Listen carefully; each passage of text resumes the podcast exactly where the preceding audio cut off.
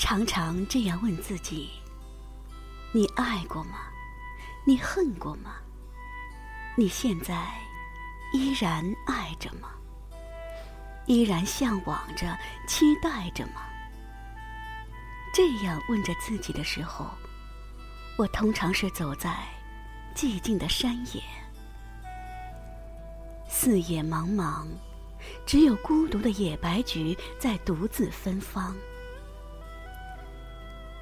散淡的倚在某一棵老树上，看高天流云，听一些花儿在风中的呢喃，感觉距离上帝很近。很近。我思考的时候，上帝是不是在发笑？我不在意。真实的感觉是，那样思考的时候，似乎距离上帝最近，是一种灵魂与灵魂的撞击。我爱过，这是毫无疑问的。我爱过的人是哪一位？有时清晰，有时模糊。我恨过吗？答案是肯定的。我恨过的人是谁？我说不上来。这让我想起我深爱的野白菊，那小小的，在秋风中悠然歌舞的精灵。我童年的山野盛开着野白菊，童年的记忆芬芳着野白菊。一朵忧郁的野白菊，默默地开在我的视野，悠悠地在我的岁月里诉说。秋风一天比一天萧瑟，寒霜一天比一天严酷。野白菊也就一天比一天灿烂，一天比一天纯粹、朴实。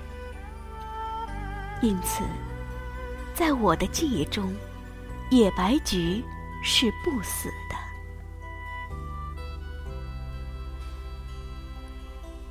野白菊跟爱恨有什么关联呢？我也奇怪。每当我思考这样的问题，野白菊就在我的眼前盛开，美丽绝伦。一个平常人，过着平常人的日子，有着平常人的爱恨，这是俗世的人不可逃避的。红尘中的种种，具体而实在，爱和恨也就简单而明快。群体的生活。让我脱离了暂时的孤独，却同时让我陷入了永久的孤独。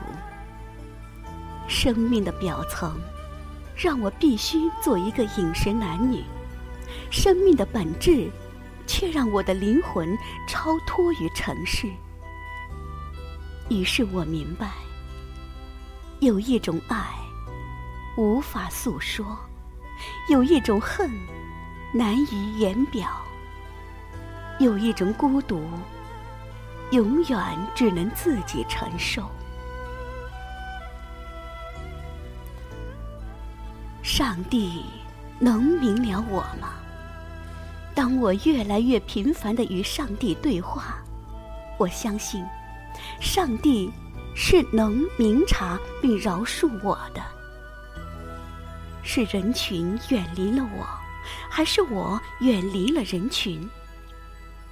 语言是用来做什么的？当我想应用它的时候，怎么那样的空洞、苍白？眼神是用来做什么的呢？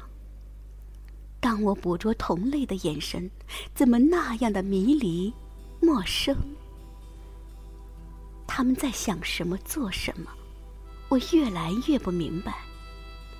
我在思考什么？寻找什么？他们也越来越漠不关心。